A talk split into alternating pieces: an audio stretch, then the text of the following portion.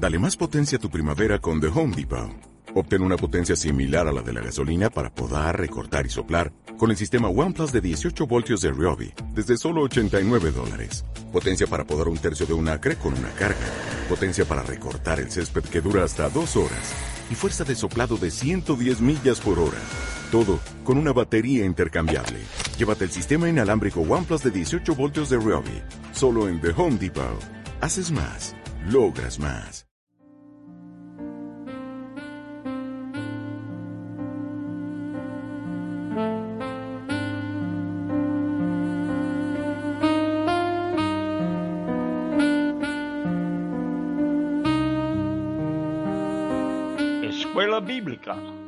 A la luz de la palabra, escudriñando las escrituras.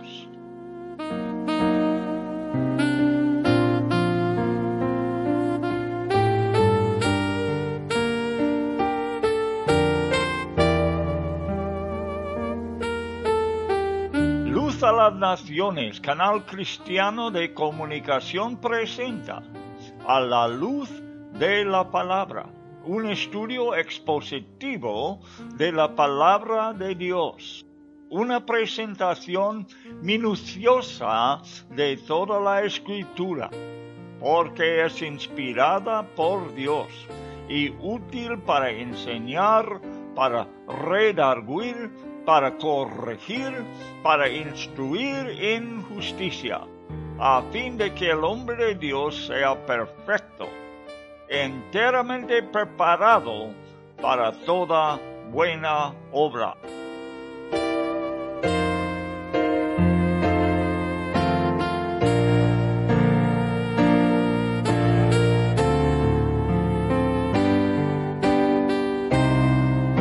Escuela Bíblica a la luz de la palabra, edificando sobre la roca.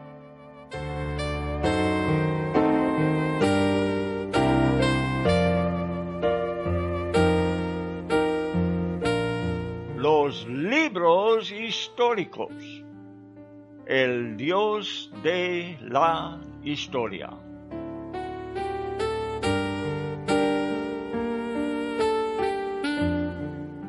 Cuando la reina Esther descubrió el complot de Amán, el rey se levanta de la fiesta que había preparado la reina con una ira horrible, magnificado por la autoridad que llevaba. Y sabiamente él retira a su huerto para calmarse y considerar qué acción debiera tomar.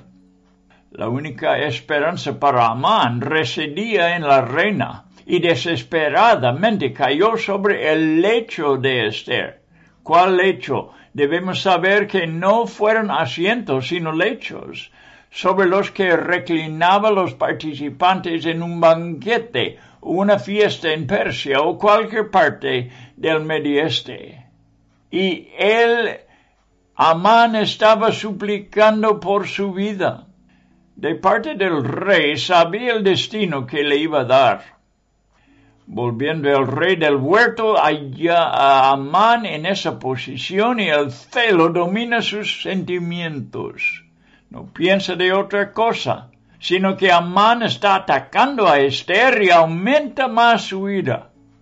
En el momento los siervos e eunucos del rey que estaban presentes cubren el rostro de Amán. Uno de ellos, llamado Arbona, supo de la horca que Amán levantó. Sabía aún los detalles, por ejemplo, su altura de 25 metros, y también que la había construido para Mardoqueo, eso sabía Arbona. El rey tenía que recordar de la lealtad e integridad de este hombre al mencionar Arbona, su nombre.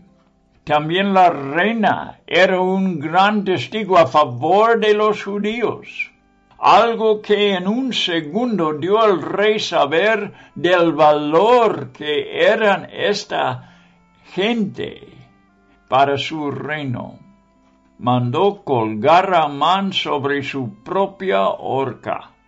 Amán había caído en su propia trampa, hablando de la manera que debe recompensar al hombre, por ejemplo, sobre quien el rey quisiera honra, era idea de Amán.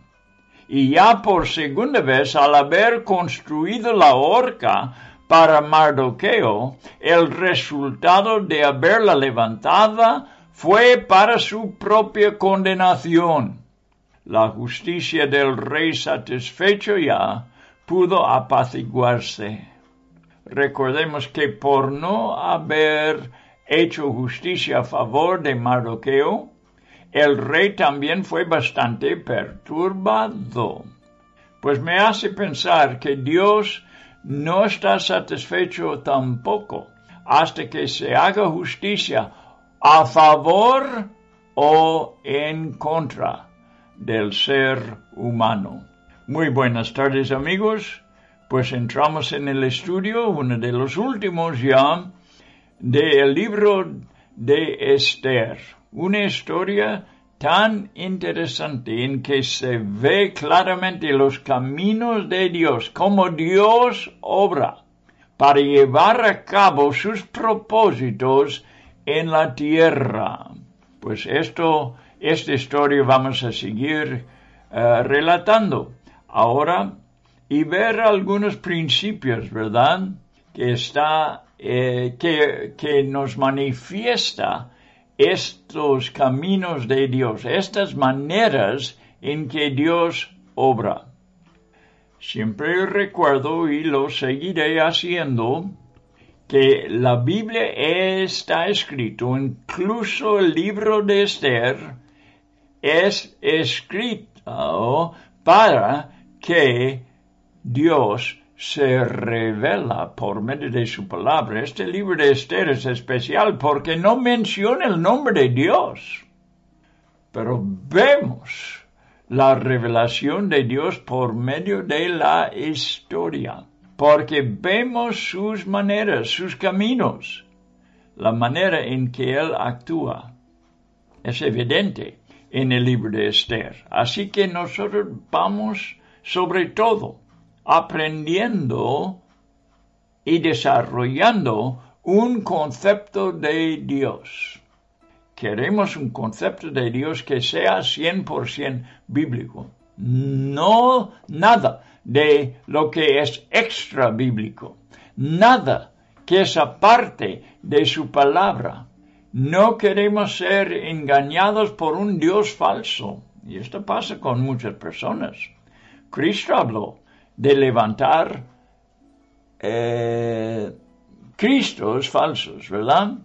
¿Y cómo se levantan estos Cristos falsos? Puede levantarse por medio de experiencias personales que tienen la gente y se apartan del Dios de la Biblia. Yo oí una señora decir, quizás lo he dicho en este programa, pero ella dijo, mi Dios no mandará a nadie al infierno. Ella tenía un Dios de conveniencia, un Dios que ella había inventado, que no es el Dios que creó los cielos, la tierra y el infierno. Dios es soberano sobre todos los asuntos del hombre y el estudio bíblico nos demuestra cómo son sus caminos, los caminos que el hombre ha olvidado al seguir un camino torcido, un camino diferente que el camino que Dios lleva. Nosotros tenemos que volver a la Biblia para poder ver cómo es que Dios obre. Muy bien, este estudio no debe ser algo que solamente satisface lo que es intelectual. Sea que nosotros eh, aprendamos una cosa intelectualmente solamente. Tenemos que usar la mente, tenemos que pensar, debemos meditar, pero estamos en la escuela del Espíritu Santo donde él tiene que ser el profesor principal, que lleva la palabra más allá de nuestra mente hasta que llegue al corazón. Bueno, también en eso vemos el propósito de la Biblia de promocionar la fe en el hombre. Muchas veces he dicho que la Biblia no es una explicación para satisfacer la mente. Este no es el propósito. No solamente para darnos conocimiento. La Biblia está para promocionar la fe en el hombre, sea la confianza en Dios. Y por eso Dios no nos explica todo para que nosotros aprendamos a confiar en Él aunque no entendamos. Bien, entonces, confianza en Dios es lo que se llama la fe, la fe. Y la Biblia es para que tengamos fe en Dios. La fe viene por el oír, por poder entender por el Espíritu, ¿ves? Las cosas de Dios. La fe viene por oír, oír porque el Espíritu nos da entendimiento y claridad y el oír por la palabra de Dios. O sea, el libro de texto que usa el Espíritu Santo, nuestro profesor, nuestro maestro, es su propia palabra de la cual Él es el autor. Y queremos seguir con esta clase de estudio ahora, en la escuela del Espíritu Santo, no en la escuela de los hombres y sus opiniones.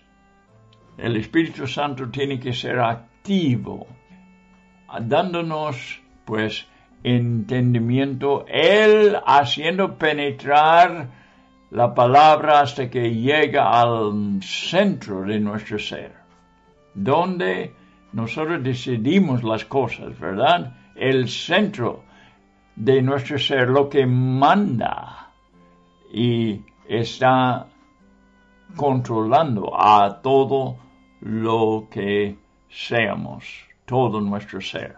Muy bien, estamos en capítulo 8 hoy y queremos estudiar lo que pasa aquí en este gran libro de Esther.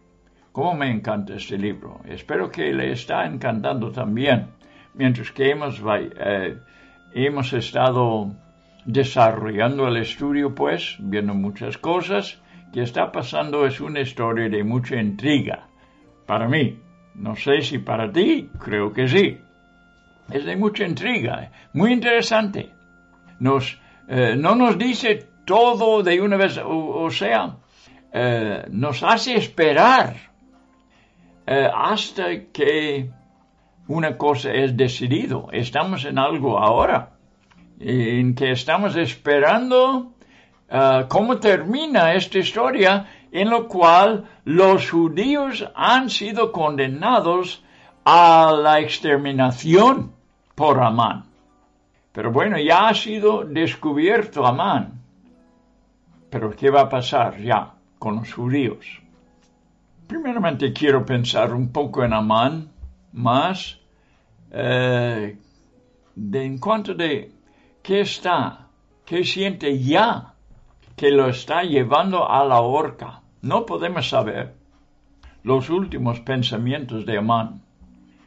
Al conducirle a la horca, pero yo sé que hay gente que ni en el infierno se arrepienta Jesucristo habló de un Lázaro que fue al seno de Abraham para ser consolado y de un rico que fue al infierno. Y yo veo que ese rico no se arrepintió por ir al infierno, estaba sufriendo tremendamente, claro, estaba arrepentido por estar en el infierno, pero no estaba arrepentido por el carácter que llevaba y las obras de su vida está con la misma actitud como siempre, pensando que Lázaro le iba a servir.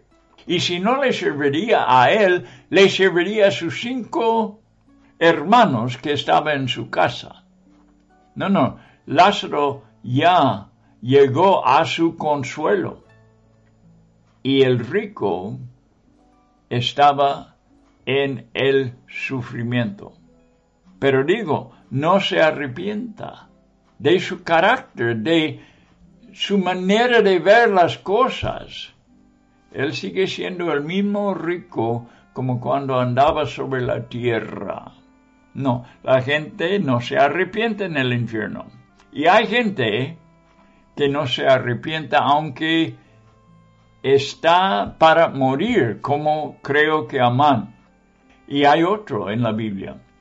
¿Se acuerda del ladrón que estaba al lado de Jesús? Que estaba para morir y el otro le acusó de no tener temor de Dios porque estaba desafiando a Jesús allí mismo en la cruz. No estaba pensando en la salvación de su alma, sino en ser descolgado de la cruz o de bajar de la cruz. Hay gente que siempre está pensando en el tiempo presente y nunca meditan en la eternidad. Es el gran problema que hay en el mundo hoy en día. No sé cómo puede ser que hombres vivan pasando una rutina diaria y solamente para esa rutina viven y llegan a la muerte y no piensan en la eternidad. No lo entiendo. Pero así es. No sé lo que Amán estaba pensando, pero sé que no se arrepintió. Lo mejor que se puede hacer con él es castigarle públicamente. ¿Por qué públicamente? Para que los demás teman y no sigan su ejemplo, para que vean cómo resulta una vida contraria a la vida que vive para Dios. El rey concede a su reina todo el estado y las posesiones de Amán. Siendo Agageo linaje de los reyes de Amalek, poseía mucho. Pero el texto enfatiza que él fue el enemigo de los judíos. Hay que leer. Esther capítulo 8 versículo 1. El mismo día, el rey Asuero dio a la reina Esther la casa de Amán, eso quiere decir todo lo que le pertenecía. Pero ¿qué dice? Enemigo de los judíos. Enfatiza que Amán fue enemigo de los judíos por eso llegó al fin a que llegó. Y Mardoqueo vino delante del rey, porque Esther le declaró lo que él era respecto de ella. Sigamos leyendo porque vamos a comentar varias cosas. Y se quitó al rey el anillo que recogía de Amán ya no lo iba a necesitar Amán, ¿verdad? Y lo dio a Mardoqueo. Y Esther puso a Mardoqueo sobre la casa de Amán. Entonces fue entregado a Esther la casa de Amán y ella lo entrega para que lo maneja eh, su primo mayor Mardoqueo.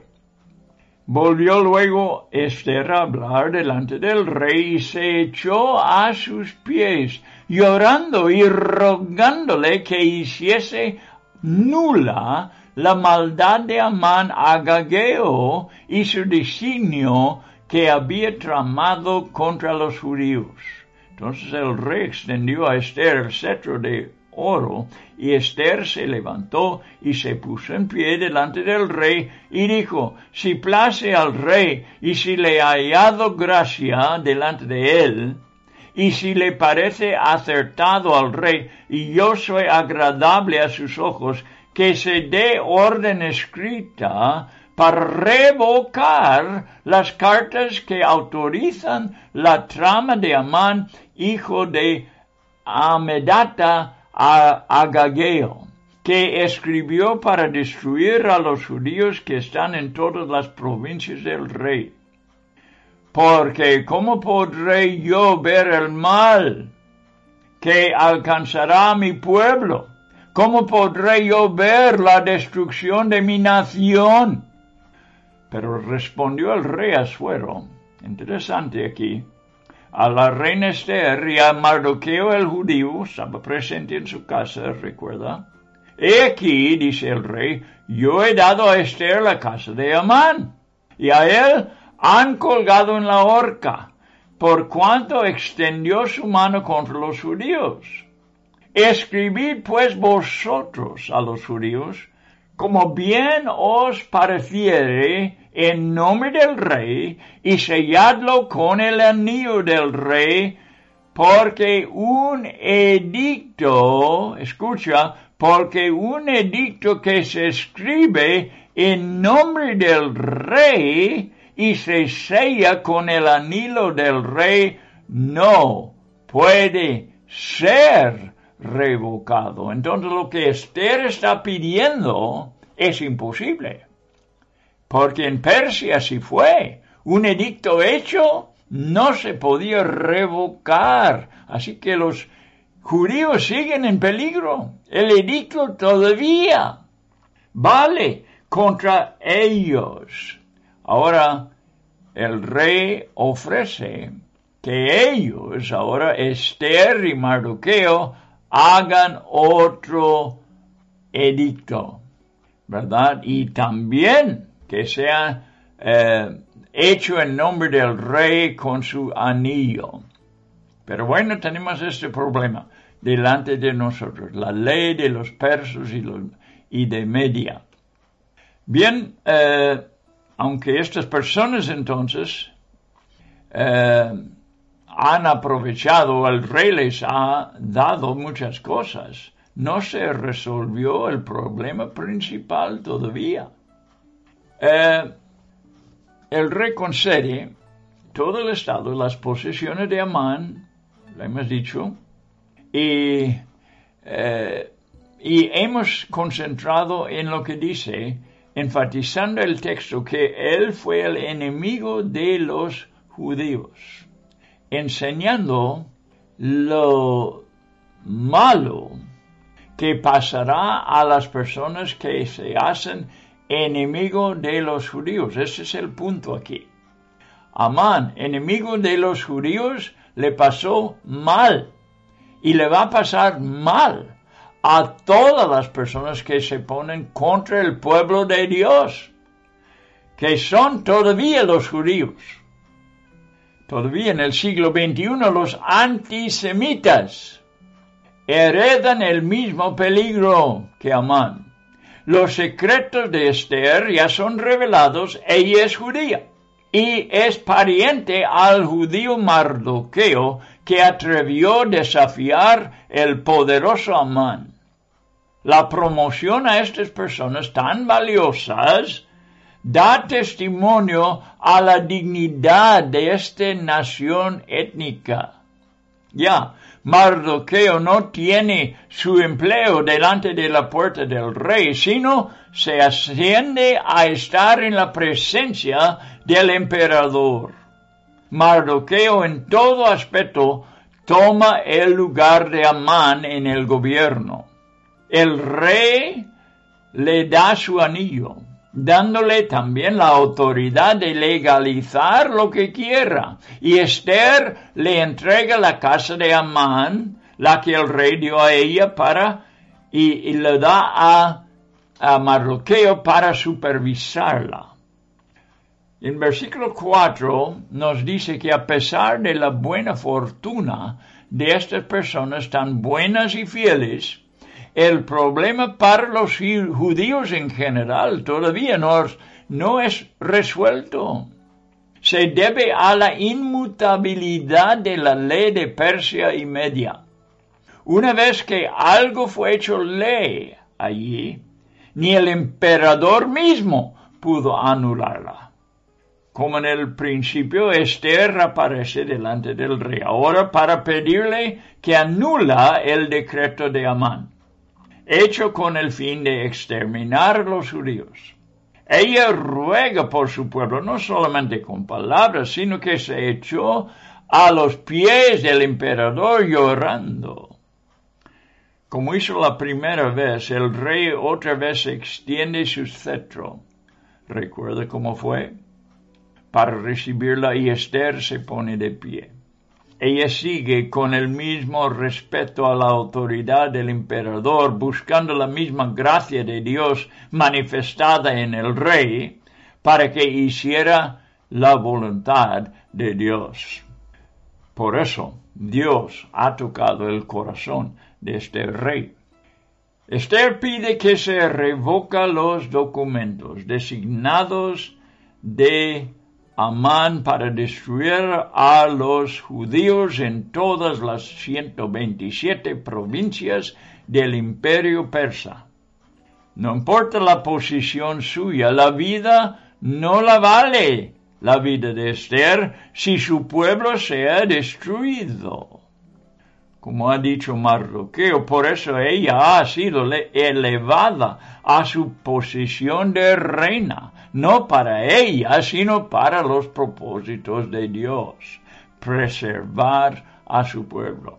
El rey la recuerda todo lo que ha hecho a su favor y la misma pena de muerte contra Amán, pero el gran problema es que como el documento de Amán tiene el nombre y el sello de su anillo, él mismo no puede revocarlo.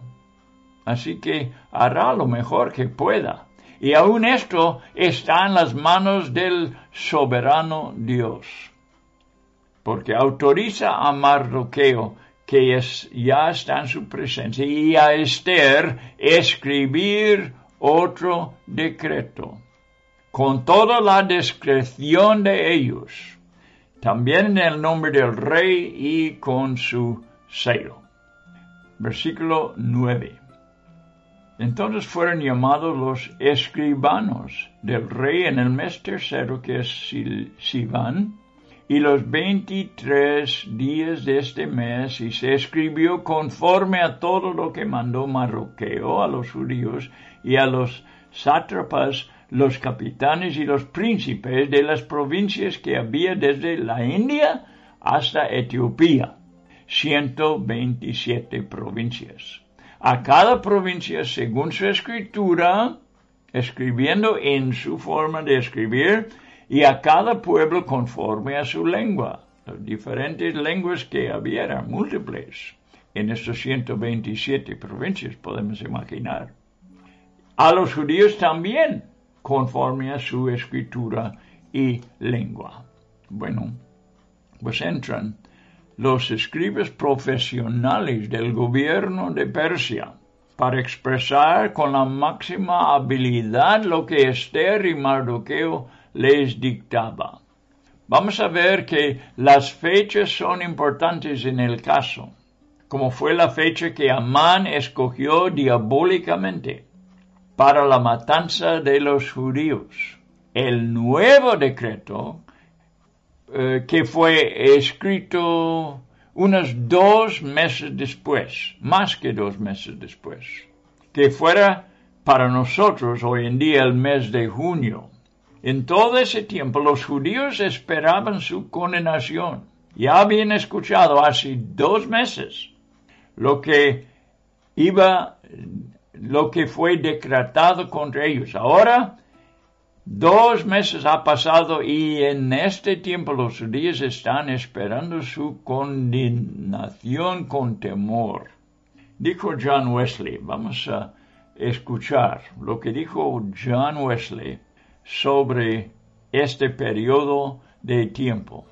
Dice, por todo este tiempo, Dios permitió, te digo, todas estas cosas están en las manos del Dios soberano.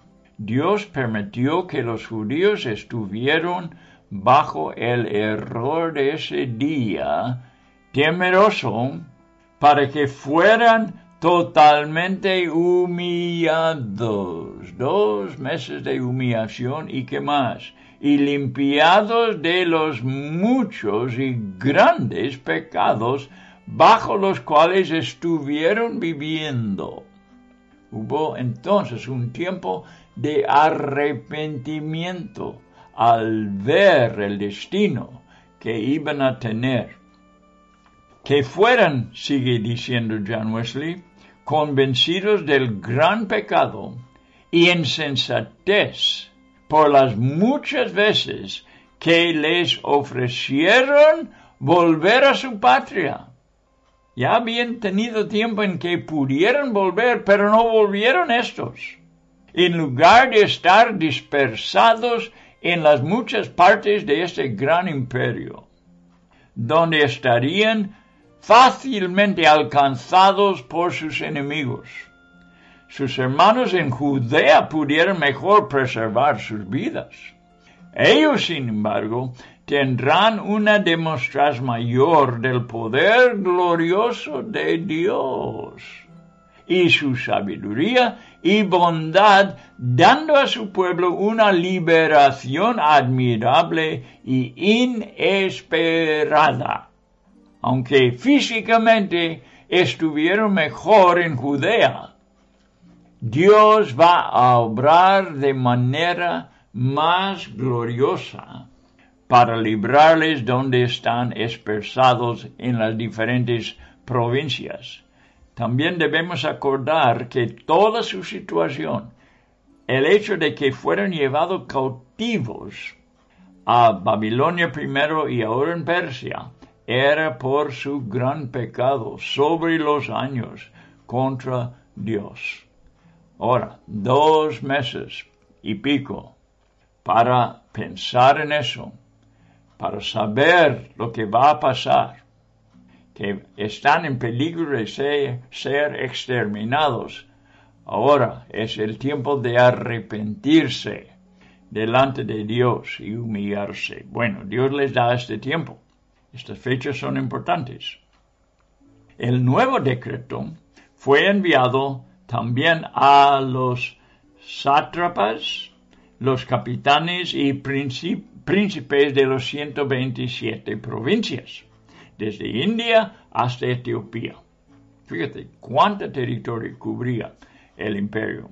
En la letra y lenguaje de cada una, y fue especialmente enviado a los judíos desesperados en ese momento. Versículo 10.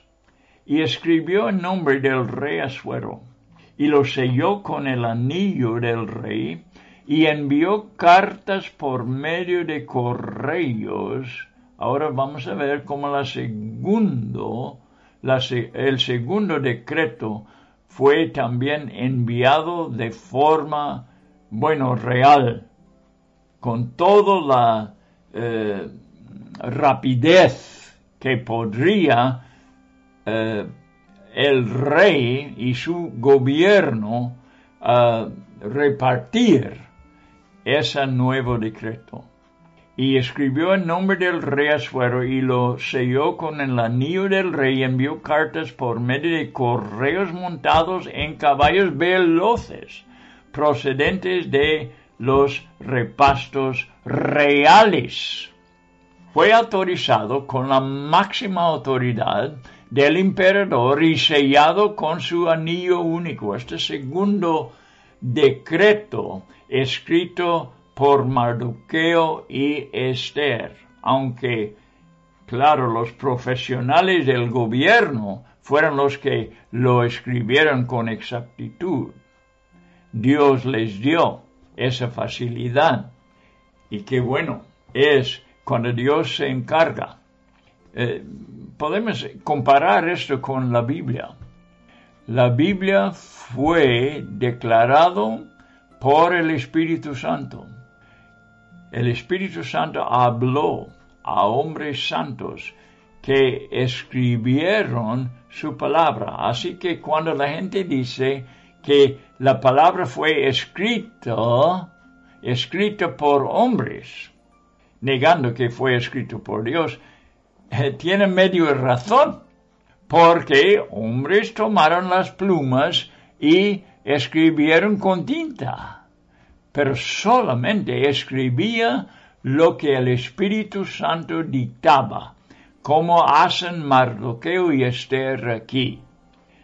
La Biblia es la palabra del Espíritu Santo dictando al corazón de las personas que lo van a escribir con pluma y tinta. El Espíritu Santo, he dicho también, escribe en los corazones, letra espiritual en el corazón. Él cuenta sus historias en las vidas de las personas, que es más que escribir con tinta. Escribe con vidas y los hombres cuentan la historia de estas vidas. Dios siempre hace esta cosa así. Bueno, vamos a ver. Eh, fue autorizado el segundo decreto y me acordé cuando leí de eso, en versículo 10, que fue enviado como el correo en los tiempos tempranos por todos los Estados Unidos, de un lado a los Estados Unidos a otro. Jinetes a caballo fueron llevando el correo al, al próximo estación donde descansaba el caballo y otro jinete llevando otro caballo fue al siguiente estación y así cruzaron todos los Estados Unidos. Lo más veloz posible. Así estaban haciendo en Persia, donde no había tren, no habían aviones, no habían eh, camiones para transportar el correo. Lo hacían a caballo en aquel entonces. Fue enviado como el correo en los días tempranos por todos los Estados Unidos. Lo llamado Pony Express, en que jinetes lo llevaba el correo montados a caballo, corriendo a toda velocidad.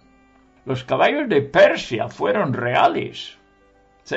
Eran de el palacio del rey y especialmente criados con esta intención de llevar velozmente la palabra. El decreto de Amán no tuvo esta ventaja. No nos dice nada de eso. Pero este correo urgía mucho, dando tiempo a los judíos prepararse para la defensa. Versículo 11. Que el rey daba facultad a los judíos que estaban en todas las ciudades para que se reuniesen y estuviesen a la defensa de su vida. Este es el propósito de eh, la segunda carta. Defensa de su vida, prontos a destruir y matar y acabar con toda fuerza armada del pueblo o provincia que viniese contra ellos, y aun sus niños y mujeres, y apoderarse de sus bienes, aunque no lo hicieron. Vamos a verlo. Precisamente el decreto permitió a los judíos en cada ciudad juntarse y defender a sus vidas, destruyendo, matando y aniquilando las fuerzas que se levantaría contra ellos. Era en defensa de sus propias vidas. Los judíos tenían sus enemigos donde quiera todavía, que eran dispuestos y ansiosos aún en cumplir el primer edicto de Amán, sabiendo que no podía ser revolcado. Ellos sabían algo también de la ley de los persas. A pesar de las nuevas palabras del segundo, siempre quedaba el primero. Esta misma actitud, como la de Amán, tenía que ser acabada completa e inmediatamente, y también daba permiso de saquear sus bienes os digo que no se aprovecharon de esta cláusula. Versículo 12. En un mismo día, en todas las provincias del rey Asuero, en el día 13 del mes duodécimo, duodécimo, que es el mes de Adar. Vamos a seguir leyendo. 13. La copia del edicto que había de darse por decreto en cada provincia para que fuese conocido por todos los pueblos decía que los judíos estuviesen preparados para aquel día para vengarse de sus enemigos. Los correos, pues, dice en versículo 14, montados en caballos veloces, salieron a toda prisa por la orden del rey, y el edicto fue dado en Susa también, capital del reino. Bien, eh, esto se llevaría a cumplirse en la fecha elegida por Amán, el día 13 del mes 12. En nuestro calendario sería febrero. Voy a hablar algo interesante sobre esta fecha en el día de hoy. Bien, fue publicado para todo el mundo. Los correos montados en los caballos reales fueron a toda prisa y también fue distribuido en Susa, el capital. Bueno, ahora llegamos al versículo 15, ¿verdad? Y dice, y salió Mardoqueo de delante del rey con vestido real de azul y blanco y una gran corona de oro y un manto de lino y púrpura. La ciudad de Susa entonces se alegró y regocijó. Mardoqueo estaba representando aquí la vida de los judíos, aunque están destinados a la muerte, Mardoqueo sale como si fuera un rey, ¿verdad? Diciendo que no, los judíos seguirían adelante, la nación seguiría adelante, que no iban a ser destruidos. Y Mardoqueo representa esto al salir de esta forma a la ciudad de Susa.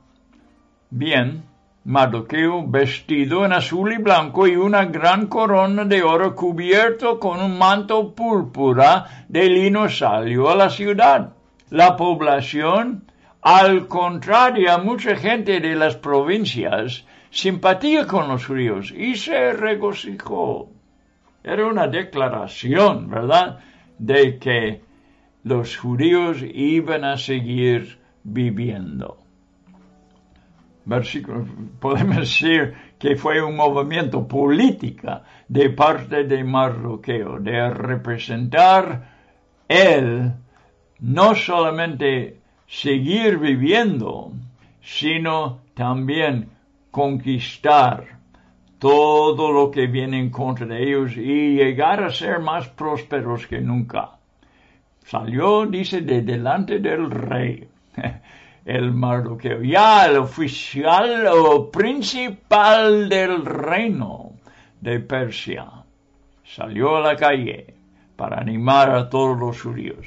Bueno, versículo 16, y los judíos tuvieron luz y alegría, luz y alegría, y gozo y honra. 17, el último. Y en cada provincia y en cada ciudad donde llegó el mandamiento del rey, los judíos tuvieron alegría y gozo, banquete y día de placer, y muchos, escucha, y muchos de entre los pueblos de la tierra se hacían judíos, porque el temor de los judíos había caído sobre ellos. Para los judíos fue de vida en medio de la muerte y podemos imaginar el gozo. El texto dice que tuvieron luz. ¿Cuál luz? La luz de la esperanza. Y porque todo estaba oscuro, ¿verdad? Así, antes que llegó el segundo correo, estaban en una tinieblas de temor horrible. Pero ahora llega la luz de la esperanza y dice que honra honrados por el emperador y el pueblo en general en Susa. Y se regocijaron y tuvieron placer los judíos en las 127 provincias y además se festejaban. Entonces aquí en este texto nos muestra un gran acontecimiento de mucha importancia y satisfacción para todo el pueblo de Dios que se alegra por el avance de su reino. Vamos a concentrarnos en estas palabras, donde dice, muchos de entre los pueblos de la tierra se hacían judíos, porque el temor de los judíos había caído sobre ellos. Qué tremendo. En la época de la iglesia diríamos que esto era un avivamiento. Mucha gente convirtiéndose en cristianos. Se hicieron judíos en el Antiguo Testamento. Es de mucho provecho cuando el temor de Dios, porque este es lo que pasó, el temor de Dios, el temor de los judíos, dice aquí, había caído sobre ellos. Cuando el temor de Dios cae sobre la población en general, los resultados son totalmente positivos. No solamente se experimenta en los edificios donde reúne los creyentes, sino en las calles y lugares de negocio. Claro es que el pueblo de Dios se regocija grandemente en tiempos como estas, cuando la gente abre sus ojos a la gran ventaja de unirse con su pueblo. Para eso oramos y esperamos en el siglo XXI. Los cristianos deben informarse sobre los avivamientos. ¿Has tú estudiado los avivamientos, hermano? Debes buscar los libros que te cuenta de los grandes avivamientos en la iglesia. Uno de Gales fue uno de los más recientes en 1905. Fíjese lo que pasó, los resultados del avivamiento. Cuando la gente temeron a Dios y se convirtieron en cristianos.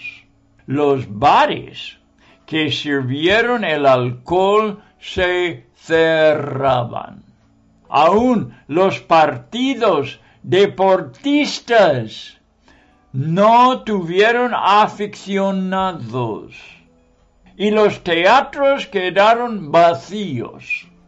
El crimen desapareció y el policía se ocupaba solamente en conducir las multitudes que iban y salían de las iglesias. En el empleo más importante de Gales, sea en las minas de carbón. Se escuchaban cantar himnos cristianos. Y a los caballos utilizados para cargar el carbón, en lugar de obedecer a base de maldiciones, tenían que acostumbrarse a escuchar palabras benignas. No hay cosa mejor en la tierra que tales días del cielo sobre algún lugar. Esto es lo que quiere decir que el pueblo tenía temor de Dios. Pues con esto hemos terminado el capítulo 8 y vamos adelante al penúltimo capítulo de Esther y el penúltimo de nuestro estudio de los libros históricos. Capítulo 9 de Esther. Llega pues el día crucial, el día 13 del mes 12. Vamos a leer versículo 1 en el mes duodécimo, que es el mes de Adar, a los trece días del mismo mes, cuando debía ser ejecutado el mandamiento del rey y su decreto, el mismo día en que los enemigos de los judíos esperaban enseñorearse de ellos, sucedió lo contrario. Gracias a Dios. Porque los judíos se enseñorearon de los que los aborrecían. Los enemigos de los judíos todavía esperaban ejecutar el decreto de Amán no les importa que vino un segundo decreto declarando a los judíos libres para defenderse. Eso no cambió nada en la gente que aborrecían a los judíos. Siempre ha habido los antisemitas que no importa lo que pasa están firmemente contra los judíos y les aborrecen de corazón. ¿A qué se debe este aborrecimiento en el mundo? Existen hoy también en las casas de los gobiernos y en la prensa. Para ellos el judío no puede hacer nada bien. El movimiento es tan terrible como fue en el día de Hitler, cuando él y los que simpatizaban con él entregaban los judíos a los soldados nazi para que fueran llevados por tren en vehículos para ganado hacia las cámaras de gas para que fueran aniquilados. Los nazis lo llamaron la última solución. Ellos pensaban que tenían que aniquilar a los judíos y esta fue la solución para el éxito de su reino. Qué horrible error, qué engaño tan maligno.